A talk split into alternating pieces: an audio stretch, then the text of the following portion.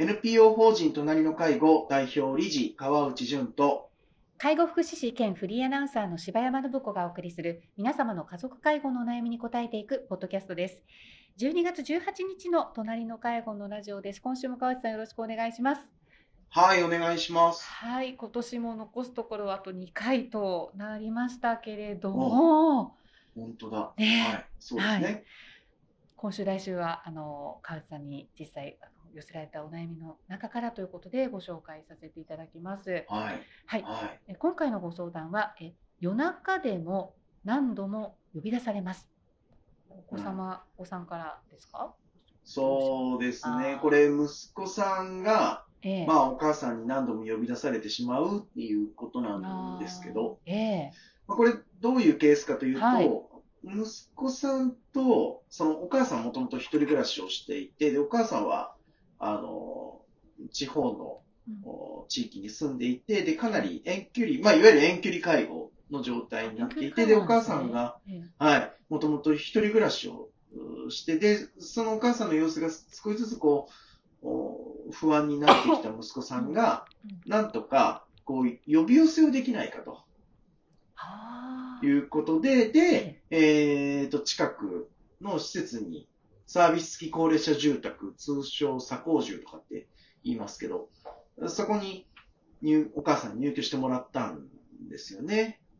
ーはい、おあの、近くに来て、とですね。はい、うん。はい、見守れると。で、お母さんも、ええ。まあちょっとこれ、これ以上一人暮らしだと心配だからということで、まあ息子がね、そう言ってくれるんであれば、ということで近くに来たとあーなるほど。ええ。いう感じだったんええ。です。で、えー入居してもう本当に間もなく、サービス付き高齢者住宅に入居してすぐぐらいから、お母さんからの急なお呼び出しがもう頻繁に出るようになったという感じなんですよね。で、それが、あの、公共交通機関使わなくても、徒歩圏内で行ける場所に入居されてるから、だから夜中だろうが何だろうが、こう、息子さんとしてはね、お母さんに近くに来てもらってるし、こういう時こそ自分が行ってあげなきゃって言って最初は頑張ってやってたんですけど、まあ、当然それが、あの、深夜0時近辺でもお起きたりとか、早朝だったりとかもして、で、えーどうしてもメガネがないから、今すぐ家にあるものを、そっちにあるものを持ってきてほしいみたいなもんことだったりとか、うん、お金が見つからないから、財布が見つからないから、とにかく現金を持ってきてほしいとか、っていうご依頼があるわけですよね。そうすると、えー当然ですけど、ね、息子さんそれ大変だと思って、まあ、寝不足ながらにこう、ほぼ毎日のように行って、で、えー行った時には、いや、私電話なんかしたってお母さん言ったりするわけですよ。これここれでかなり息子さん振り回されていて、で、え当然日中仕事していても、お母さんからたくさんの着信が残ってたりとかもして、はて、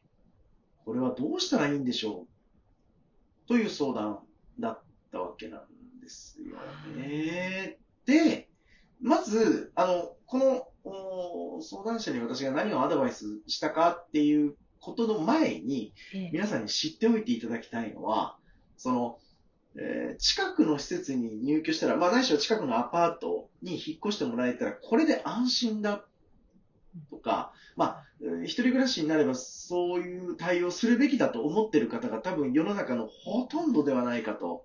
思うんですけど、ええはて、本当に安心につながるでしょうかということですね。その、お母様が一人暮らしが不安だ、ないしは息子としても不安ですっていう、この不安を近くにいたから解消できる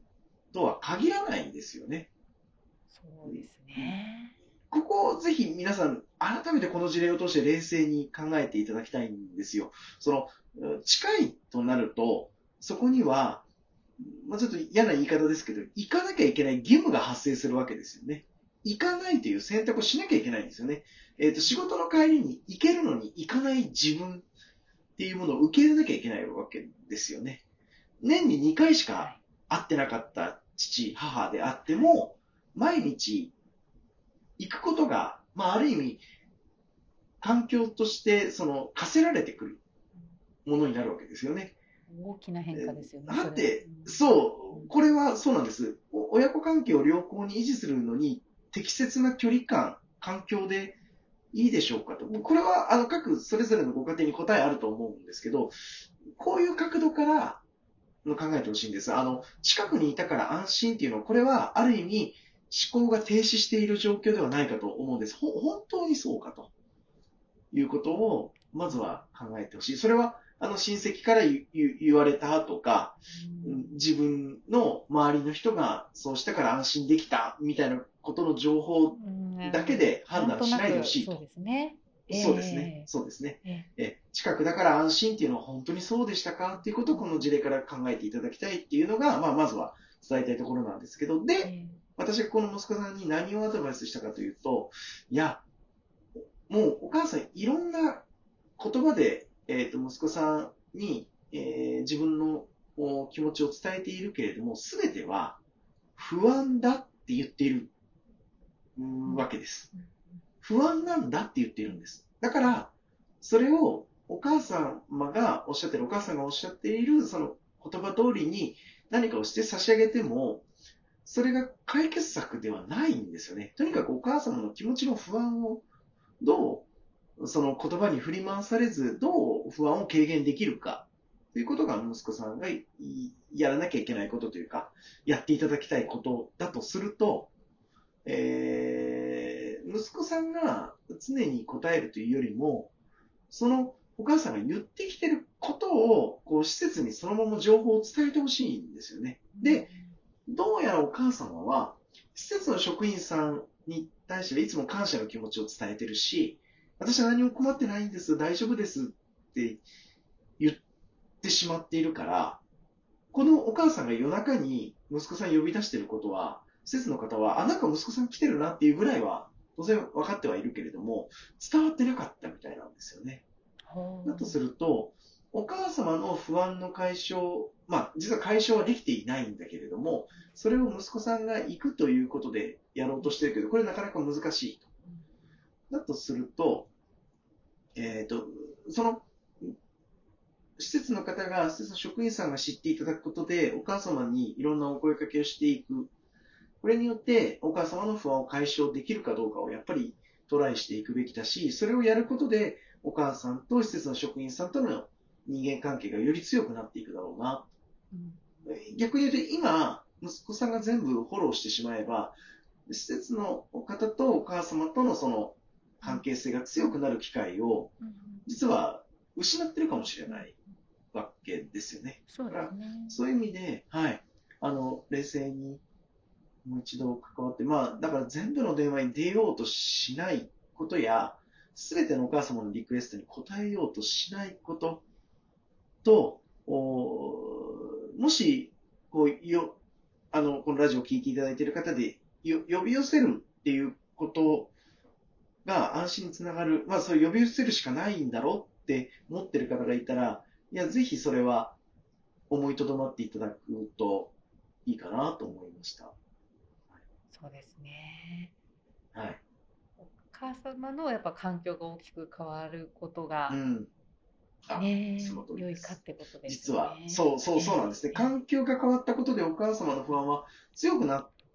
たわけですよね、実は。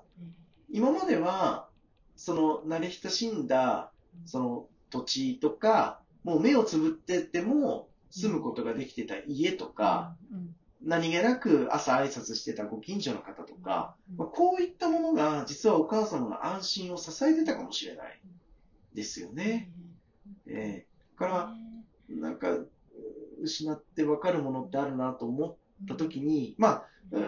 お母様が、いや、そうは言ったって私ここが不安なんだっておっしゃったとしても、一回、あの、試しをやった方がいいと思うんですよね。あその。期間を決めて、ええ。住んでみて、本当にこっちがお母様の安心になるのかどうか、うんもう全部引き払ってこっちに来るっていうことをしてしまうと、もうその、うん。後戻りできなくなってしまうので、え一度やってみられる、やってみて、うんどんな変化があるかと、何がね、本当の意味で安心なのかと。あの、当然ですけど、老人ホームとか、まあ、サービス付き高齢者住宅に入居して、そこで公的な介護のサービスを受けるっていうのが、安心につながる方もいるかもしれないですけど、でも人の安心ってそれだけで支えられてるものじゃないので、はい。えー